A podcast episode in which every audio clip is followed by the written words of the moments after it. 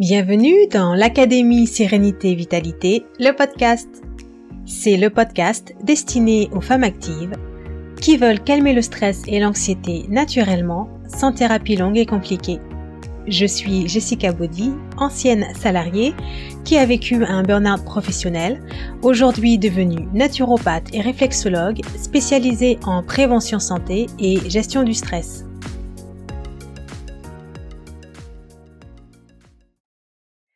Bonjour, bonjour, et je suis très heureuse de vous retrouver pour la seconde partie de notre euh, euh, interview avec euh, l'invitée Catherine qui est là, Catherine pardon, qui est là aujourd'hui pour nous parler donc de la de, la suite de son de son périple suite à son à son burn-out. Donc si vous n'avez pas écouté la première partie, je vous invite vraiment à le faire.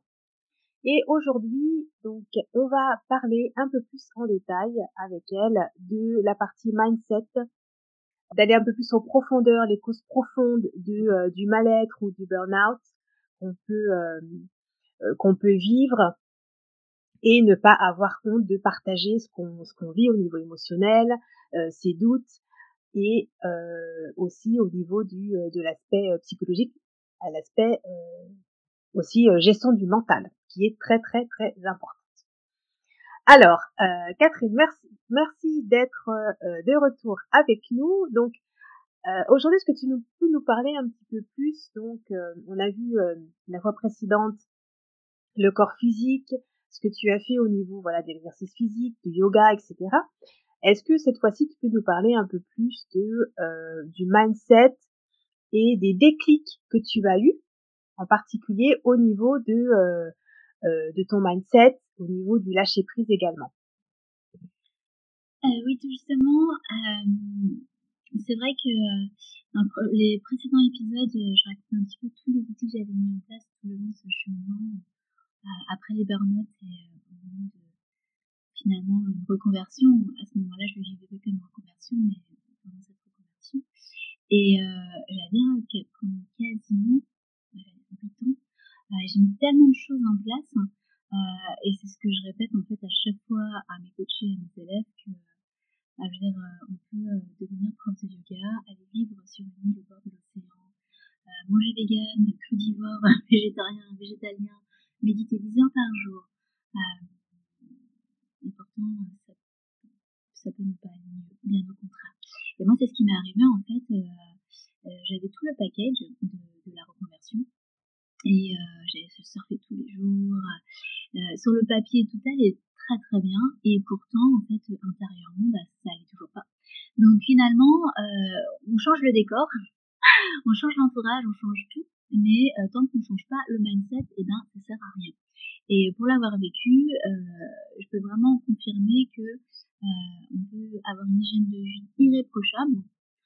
si on ne fait pas le travail sur nos croyances limitantes et pas le travail de guérison de notre enfant intérieur et de tous les traumas et les blessures qui sont restées ouvertes, euh, bah, concrètement, il n'y a pas grand chose qui change vibratoirement. Et, euh, et moi, ça a été vraiment la rencontre avec euh, mon amour actuel, où, euh, où en fait, quand on s'est rencontrés, je me rappelle, il me disait, mais purée, en fait, c'était pas si détendu que ça. Et moi, j'étais trop vexée. Wow. mais, et en même temps, il avait raison. Mais ma sœur, mhm. c'était pareil, mon entourage proche, hein, connaissent vraiment la, la véritable Kietrine, ils savent que je suis pas juste un, un boudin incarné ou une, une nonne des temps modernes, bien au contraire, et que, bah, bien sûr, je suis pas parfaite, j'ai mes défauts, euh, et qu'à un moment donné, c'est accepter d'aller voir au plus profond de ces amis, c'est défauts, ça fait mal, comme je dis toujours, c'est l'expression qui fait rire mes élèves ça fait mal aux fesses hein, du mental et de l'ego. Faut y aller parce qu'en fait, euh, on peut continuer ça comme ça longtemps, hein, et puis mourir euh, comme ça. Et on se dit, bon, à un moment donné, on regarde de manière avec un peu de recul et de légèreté, la vie, elle est plutôt courte, elle est belle, et elle vaut la peine d'être, euh, vécue à ce qu'elle a de plus beau. Et à ce qu'elle a de plus beau, bah, ça, ça, ça nous invite, même j'allais dire, ça demande à aller visiter euh, nos zones d'ombre. Donc voilà, il y a différents, et sûrement que d'autres personnes m'avaient dit, avaient tenu le même discours. En tout cas, je l'ai entendu quand c'était mon amoureux, je l'ai entendu aussi quand c'était ma, ma, grande sœur, hein, que je remercie à chaque fois. Euh, voilà, d'avoir mis euh, c'est relou quoi. Et donc, mhm. effectivement, travail sur la grosse révélation que dont je parlais au, prochain, au précédent épisode, ça a été effectivement la, le fait de d'investir en moi, en temps et en argent plutôt que de faire des séances par-ci par-là à 50-60 euros, je dis ben non, ok, maintenant ça suffit, euh, je, vais, mettre en place quelque chose euh, de significatif auprès de quelqu'un dont euh, le discours et l'histoire personnelle résonnent en moi. C'est-à-dire que ma coach, celle que j'avais rencontrée à l'époque, elle partageait ses souffrances, mais de manière vraiment très crue, en anglais.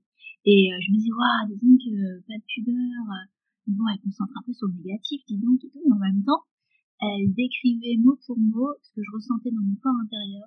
J'avais tellement honte de le ressentir que je n'osais pas euh, le verbaliser, tout simplement. Je n'osais même pas le ressentir. Donc elle mettait des mots, elle, euh, elle déposait des choses. Je me disais, waouh, mais elle est dans ma tête ou quoi? Et donc, euh, voilà, ça a été vraiment une résonance directe et j'ai signé avec elle. Je me rappelle le premier, la première fois, donc, le premier travail qu'on a fait ensemble, euh, j'ai eu extrêmement peur parce que j'avais des croyances, des peurs de manquer, c'est un gros investissement. Et c'est tout ce qui me restait sur moi, à ce moment-là de trésorerie à l'époque. Et, euh, et je l'ai fait. Et le soir, j'ai pas dormi en oh, qu'est-ce que j'ai fait? Je me suis fait avoir. Et si ça marche pas? Alors ça, j'entends tout le temps. Et si ça marche pas? Ben moi, je m'en suis donné les moyens. Et quand je dis moi, je suis pas mieux que les autres, hein. bien au contraire, parce que je viens de loin. Euh, j'ai pas eu plus de chance. C'est pas une histoire de chance, c'est juste, c'est ce que je dis, c'est euh, on s'en donne des moyens, mais parce qu'en fait, on souffre tellement intérieurement et qu'on on n'en peut plus, on n'en peut plus, donc faut y aller. Donc je me suis, en fait, j'y suis allée un peu avec des œillères en mode bête et méchant. J'ai fait tout ce qu'elle m'a dit de faire, littéralement, comme une bonne élève, mais pas avec le côté bonne élève, euh, avec la mauvaise intention d'être aimée, un petit peu quand même. Mais surtout, bah, j'ai rien à perdre. Et puis j'ai signé, j'ai payé et j'y vais. Et ça part rater, en fait, c'est un programme de de six semaines, que j'ai fait en six semaines. Pour moi, c'était non négociable. Je me rappelle encore pour l'anecdote que j'étais en vacances à ce moment-là avec euh, cinq autres copines euh, dans une toute petite maison. On était deux par étage en Bretagne, c'était trop beau sur la presqu'île de Quiberon. Euh, et euh, et en fait, voilà, j'avais ce programme-là qui tombait à ce moment-là, j'avais signé. Et j'aurais eu cent mille excuses pour pas le faire bah voilà, pas de point privé pour méditer, faire l'exercice et tout, ben je l'ai fait. Je me rappelle, les filles étaient autour, j'étais assise, je méditais, je faisais, ce que j'avais à faire tous les jours. Et, euh, c'est pour ça que quand les gens viennent me dire oui, mais oui, mais je fais bah pas prêt alors. Et c'est pas grave, hein, c'est une question de timing, mais en tout cas, moi j'étais arrivée à un tel point de non-retour qu'il fallait y aller. Et ce programme, donc je l'ai fait en six semaines et euh, et on était, je pense, une trentaine, une quarantaine dans le groupe. Et, euh, et quand j'ai fait ensuite le bilan avec ma coach, elle m'a dit, mais euh, tu sais que t'es euh, peut-être, euh, vous êtes 4-5 à l'avoir fait en 6 semaines. Et je fais, ah bon, bah pour moi, j'étais partie du principe que c'était non négociable. Et bien sûr, j'ai eu euh, des, des, des, sauts quantiques en faisant le, le travail sur ma... Ah, je dirais, les, les deux parts d'entrée, ça a été bah, le réencodage des croyances limitantes, euh, on réinvente pas l'eau chaude hein, à travers ça, ça, ça existe depuis la nuit des temps. Aujourd'hui, les, les, scientifiques s'y intéressent beaucoup plus, donc ça a plus de valeur. Euh, typiquement, le docteur Joe Dispenza ou Bruce Lipton ou euh, Greg Braden, enfin tous ceux qui, qui œuvrent dans l'épigénétique hein, montrent bien, euh, voilà, enfin l'importance des croyances euh, en, qui ont été engrammées dans notre mémoire. Exact. notre mémoire cellulaire entre 0 et 7 ans, mais aujourd'hui c'est plus une fatalité. Et, euh, et aujourd'hui, on a le choix euh, soit de faire avec le package de base, c'est comme ça et, et, voilà, soit de dire, ben, ok, c'est comme ça, mais est-ce que je peux pas faire autrement? Et moi, ça me fait du bien de savoir que j'ai la main sur certaines choses, que dans la génétique, il y a un côté, euh, il y a peut-être 10% qui est hérité, mais il y a tout le reste où j'ai bah, l'épigénétique où je peux agir à travers mon hygiène de vie, à travers ce que je mets en place, mes méditations, mes visualisations. Donc j'ai appris, j'ai exercé euh, mon cerveau comme un muscle à, euh, je l'ai exercé à son plus gros pouvoir, c'est de la visualisation. Et à réencoder plein de croyances limitantes que j'avais sur tellement de domaines. Et là, euh, quand on fait un état de vie, on fait waouh, ok, il y a du boulot, mais euh, ça ne doit pas prendre 10 ans de thérapie. Pour moi, euh, je dois être en thérapie 10 ans pour guérir de traumas ou d'abus ou des histoires, voilà, de trucs pas cool, de viol ou quoi que ce soit, ou parce qu'on prend toujours les exemples extrêmement, mais tu te rends et tout, je fais oui, mais quand on l'a vécu, on sait qu'on peut s'en relever et surtout on côtoie d'autres femmes qui ont vécu des traumas assez, pas j'allais dire des choses les plus horribles, entre guillemets, hein, il y a toujours, est-ce qu'on peut donner une échelle d'horreur dans, dans, les traumas, mais le viol, l'abus, euh, perdre un enfant, euh, c'est des choses, je dirais, euh, vraiment pas cool, les génocides, enfin, et on se rend compte qu'en fait, c'est un choix. C'est véritablement un choix, peu importe euh, notre histoire, notre enfance, les parents, le milieu social, là où on a grandi, euh, et je veux pas tomber dans le pathos ou quoi que ce soit, mais, mais vraiment, pour moi, euh, c'est un choix. Euh, on choisit d'être heureux. Et c'est pour ça que c'est mon programme, je l'ai appelé Je suis responsable de mon bonheur. C'est on n'est plus victime de quoi que ce soit, c'est on choisit vraiment, à un moment donné, de, de prendre, de passer en mode manuel, comme dit Alain Rion dans son ouvrage. Je passe en mode manuel et je prends ma vie en main et surtout mon bonheur. Et le bonheur, ça se cultive. Moi, ça a vraiment été des conscientisations, c'est-à-dire, en fait, euh, toute cette souffrance énorme que j'avais, vraiment, euh, je l'ai pas trop décrite dans l'épisode précédent, mais j'appelais ma sœur, mes amis, mais j'étais désespérée, j'étais mal, j'étais mal, je me levais, j'étais mal, angoisse, je faisais des crises d'angoisse qui m'empêchaient de sortir du lit. Même quand, euh, voilà, j'avais fait cette reconversion en marketing, tout ça, j'avais tout sur le papier, mais je, me réveillais avec un mal-être tellement énorme.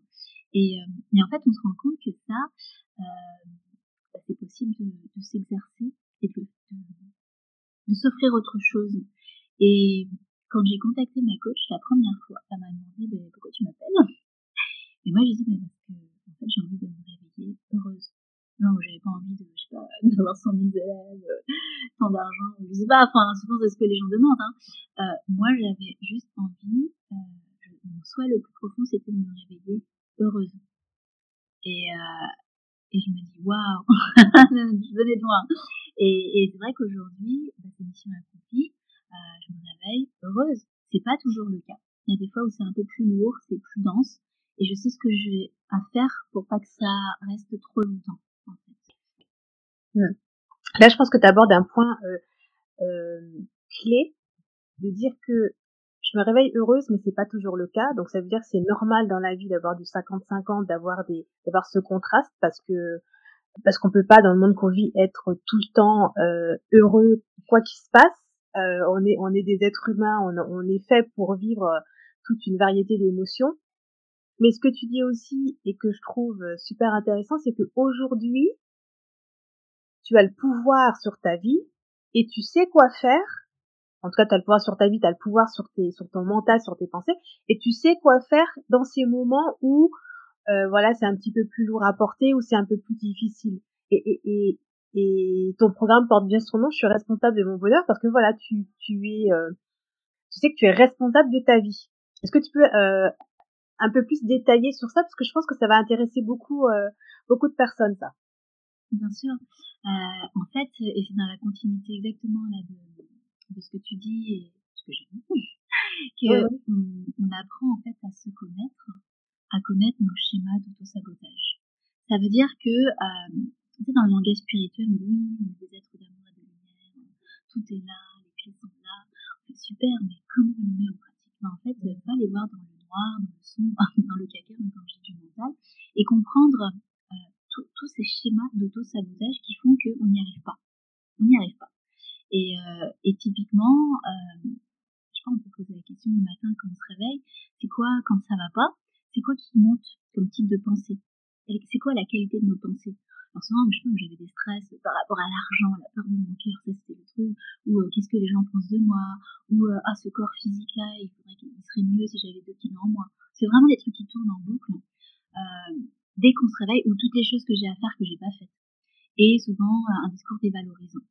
Euh, je dirais que ça, ça a été mon cas, et c'est le cas de tous les gens qui viennent me voir, hein, forcément, puisque je vais attirer les anciens moi.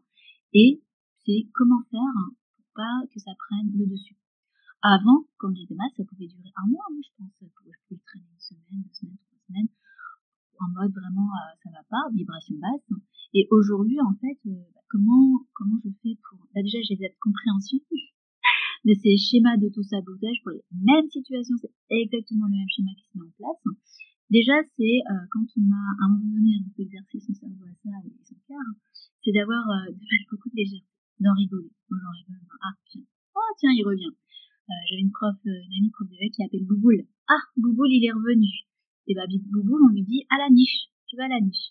Et comment on lui dit à la niche avec beaucoup de douceur et d'amour. Comme un enfant qui nous réclame beaucoup d'attention, un chien qui nous embêter. Non, c'est, aujourd'hui, c'est non merci, parce que je mérite mieux que ça. Et c'est, euh, pour moi, très concrètement, ben, c'est à force d'avoir exercé mon cerveau, j'ai cette compréhension que je mets de la légèreté, j'en rigole, donc je me moque un peu de moi-même. Hein. Euh, L'autodérision, ça marche super bien. Euh, je me concentre direct en mode gratitude sur ce que j'ai et pas sur ce que j'ai pas. Je switch dans le verre à moitié plein plutôt que le verre à moitié vide. Et puis surtout, ben, moi j'ai besoin d'être active. Si je reste là dans le lit, ça va pas le faire. Donc soit je prends une lecture euh, spirituelle, quelque chose qui me nourrit, soit je vais faire une méditation, je vais aller marcher, je vais aller surfer, je, me mets en place en fait et je sais ce qui marche. Et si je vais dans les chemins que j'ai connus, euh, je prends les chemins que j'ai connus avant, je sais ça va pas le faire. Donc c'est vraiment euh, un petit effort, une petite vigilance, mais qui devient à un moment donné une habitude. Et ces habitudes-là, en fait, ça se cultive et j'ai toujours un élève, voilà, ce qui te paraissait genre impossible hier devient euh, une normalité aujourd'hui et ta routine de demain, comme se laver les dents, comme prendre une douche. Le matin, on se réveille, on pas, oh, est-ce que je vais me laver les dents? Est-ce que je vais me laver? Ah Aujourd'hui, non. c'est pareil pour la pensée positive, c'est aujourd'hui, ok, est-ce que je choisis de me laisser envahir par les discours de dévalorisation, de jugement, les critiques, blablabla, ah bah, je choisis de faire autrement parce que de toute façon, euh, j'allais dire, j'ai rien à perdre.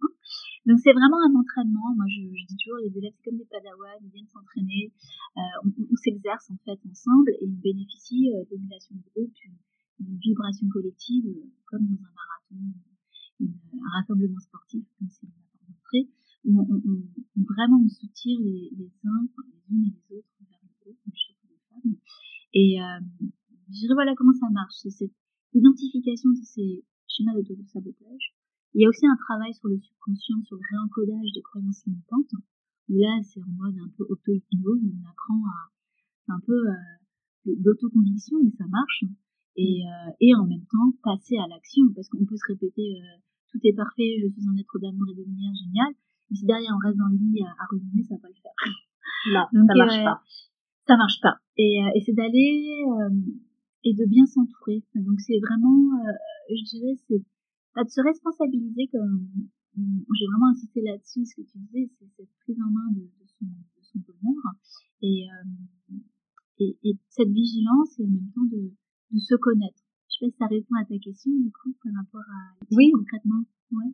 Oui, oui, complètement. Et, et je pense que euh, ça, ça donne beaucoup d'indications. Voilà, quelle euh, quelle direction donner euh, au travail qu'on peut choisir de faire, et aussi se rendre compte que euh, ça suffit pas juste de se dire bon bah je vais manger correctement ou je vais faire de l'exercice ou même ça suffit pas de se dire oh ben je vais avoir des pensées positives et c'est tout il y a un travail beaucoup plus euh, profond à faire, beaucoup plus euh, beaucoup plus intense, pas forcément euh, difficile parce qu'on peut en fait on peut tous le faire.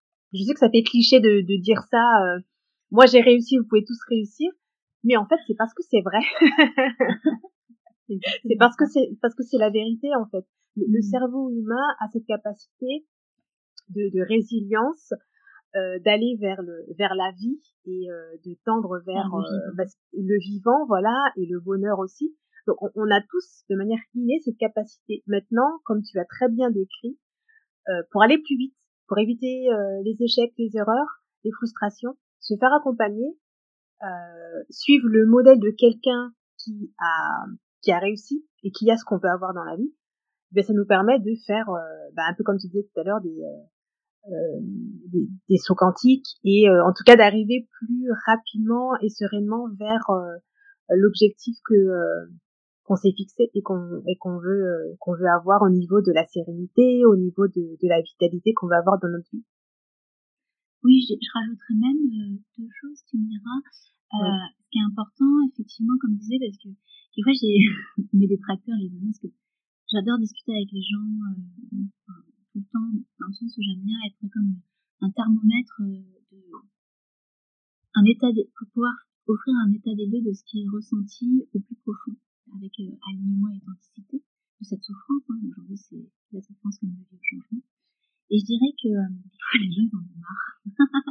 ils en ont marre de ce trop plein de euh, faut être heureux, faut être aligné. Euh, ils en ont marre un petit peu de, en ce moment du développement perso qui est vendu à toutes les sauces Et à la fin, en fait, ça prête à, confusion, mais ça va avec la surinformation. Il y a tout son contraire qui dit sur les réseaux, sur Internet. C'est comme ça.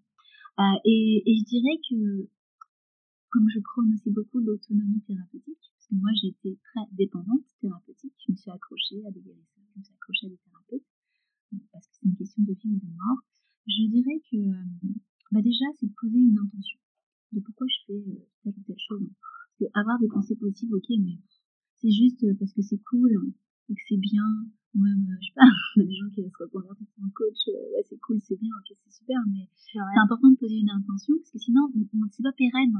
C'est comme être prof de yoga, hein. moi quand j'ai commencé, trouvais que c'était trop cool et tout, mais au bout d'un an, j'avais envie d'arrêter parce que les gens ils me saoulaient, parce que j'avais pas fait le travail sur moi et je faisais semblant d'être parfaite alors que j'étais pas. Donc c'est poser une intention de tous les jours pourquoi je fais ce que je fais? parce que sinon il n'y a pas de sens et c'est pas pérenne et à la fin on dit pourquoi je fais ça? Ah parce qu'un tel me l'a dit, ouais super mais et après, le un tel qui t'a dit de faire telle chose, tu te retournes quand on dit en disant, il y a de la rébellion. Il y a toujours ce côté où on est très bon élève, et si on n'a pas fait les choses pour les bonnes euh, intentions, et ça a été mon cas, et ben on se, il y a un côté un peu rébellion vis-à-vis de l'autorité, alors qu'en fait euh, on n'est pas dans cette notion d'autorité, on donne des ordres, enfin, et surtout pas dans le terme de coaching d'accompagnement. Donc je dirais vraiment une chose, c'est poser vos intentions de pourquoi vous faites telle ou pourquoi vous avez envie d'aller mieux, pourquoi vous avez envie d'être positif. Euh, franchement, s'il n'y a pas d'intérêt, euh, enfin s'il n'y a pas une, une raison qui dépasse le, l'être, le, petit moi comme dit Grégory qui dépasse le personnage d'ego et de mental, le, faites pas façon ça va pas marcher. Et euh, l'autre chose également, euh, ce que je disais, c'était euh, aujourd'hui ma vision et je fais un, un, un partage là-dessus sur l'importance de développer son propre modèle. Bien sûr que c'est important d'aller trouver les solutions, ça a été mon cas, auprès des personnes qui ont trouvé les solutions pour elles. Pour moi, c'est le principe de la thérapie. on vibre une vibration de guérison qui va attirer bah, l'autre qui a la même problématique et dit tiens, cette guérison-là, elle résonne en moi, ça me donne envie sans vendre du rêve. Ça, c'est l'équilibre à avoir. Euh, D'accord Maintenant, euh, ça, c'est thérapeutique. Maintenant, au niveau modèle euh, de développement en tant que thérapeute, quoi que ce soit, de ce qu'on peut faire, il y a un truc que j'ai observé et que je trouve essentiel à mettre en avant, c'est de développer son propre modèle et pas chercher à copier. On copie tous. On copie tous au début, c'est normal. Moi, dans mes dessins, j'ai copié au début les gens que j'aimais bien. En thérapie, pareil. Et à un moment donné, on s'approprie ce qu'on a copié et on le, on l'offre avec son prisme à soi. Et chacun a sa vision du monde et tout. Euh, et c'est normal. Et aujourd'hui, moi, je trouve que ce qui est génial, c'est de pouvoir développer son propre modèle à soi. Euh, thérapeutique, business, peu importe, mais et, et du coup de d'être en autonomie par rapport à ça et plus euh, juste être un petit copier-coller comme on nous a appris, un petit soldat, une bonne élève comme on nous a appris, et ça, euh, c'est là où je trouve que c'est intéressant de développer sa propre boîte à outils euh, et, et, vraiment gagner en, en, autonomie par rapport à ça. Donc j'irai poser ses intentions, euh, intégrer un modèle qui correspond et ensuite développer son propre modèle. Aujourd'hui, moi, je, je c'est comme ça que je le ressens et c'est comme ça que je le vois évoluer, tout justement pour gagner en, en autonomie thérapeutique. Parce qu'il y a aussi des travers de un peu voilà oui, non, on va pas tomber là-dedans. non, non, bien sûr. les coachs et tout. Euh, enfin, quand je parle ça, c'est des phénomènes que je vois, en fait. on veut être aimé. Comme tout le monde veut être aimé. On fait beaucoup de choses pour être aimé. Et euh, on a du mal à s'aimer soi-même. Et c'est ce qu'on apprend aussi, à s'aimer soi-même pour du coup euh, rayonner tout simplement. Exactement, exactement. Et, et c'est vrai que euh, le fait de rechercher euh, de l'amour ou de l'attention au mauvais endroit, euh, c'est aussi une preuve qu'il y a un travail à faire sur soi-même, sur son enfant intérieur, euh, sur ses pensées limitantes, etc. Ok, en tout cas, merci beaucoup pour euh, nous avoir un petit peu plus éclairé, nous donner, nous avoir donné plusieurs pistes vers lesquelles on peut aller, que ce soit au niveau physique, que ce soit au niveau émotionnel, que ce soit au niveau du mental également. Alors ma dernière question pour clôturer cet épisode, donc pour te retrouver sur Internet, dis-nous où on peut aller pour en savoir plus sur toi, sur ce que tu fais. Alors, euh, bah déjà, merci beaucoup pour euh, ton écoute aussi. Euh, bah, tu, vous pouvez me trouver sur euh, via mon site internet, c'est www.inquietrintrain.com. où là, il y a effectivement bah, pas mal de partages, beaucoup de témoignages aussi de, de mes coachés j'aime beaucoup. si ça trouve une résonance en vous, j'ai une chaîne YouTube aussi, gérer, et puis sur Facebook, pareil, toujours avec mon nom. Donc, si vous allez sur mon site internet, vous aurez les liens qui vous envoient à, à tous ces supports. Et, et voilà. Super, super, merci beaucoup. Donc le lien de ton site internet euh, sera dans la description hein, euh, de euh, des deux épisodes avec toi. Donc merci beaucoup à tous et à toutes pour votre écoute et à très bientôt pour un prochain épisode du podcast de l'Académie Sérénité Vitalité. Et en attendant, prenez bien soin de vous. Au revoir à tous. Au revoir, merci. J'espère que cet épisode vous a plu et vous a apporté de la valeur. Si c'est le cas, mettez 5 étoiles et écrivez un avis positif sur la plateforme. Cela permettra de mettre en avant le podcast pour que d'autres puissent le trouver facilement. Si vous êtes une femme active et que vous désirez apprendre à calmer le stress et l'anxiété naturellement, alors rejoignez sans tarder l'Académie Sérénité Vitalité. C'est l'accompagnement 100% en ligne qui vous aide à mettre en place une meilleure hygiène de vie pour mieux résister au stress quotidien tout en développant votre confiance en vous. Allez sur le lien de mon site internet qui se trouve dans la description de cet épisode. À très bientôt dans l'académie.